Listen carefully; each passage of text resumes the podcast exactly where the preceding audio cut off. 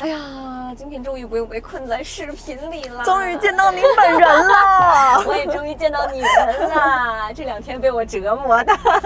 是他们吗？是他们吗？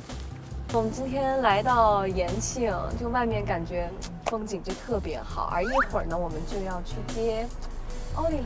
应该是主持人跟丽文他们的车吧，看看。女生的单车，感觉是他们哦，哎，超期待的。啊走，哇是吗？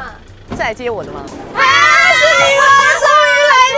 终于集合了，看到我们很开心，真的，还是我一个人在街头都要被拎走了，怎么还不来？终于等到 你，好，我没放弃。也是个即兴歌王，真的。常去唱，今天我们就要去延庆骑行啦，然后我们在这一路上面一边看着这些美景，一边在这些美景当中骑车。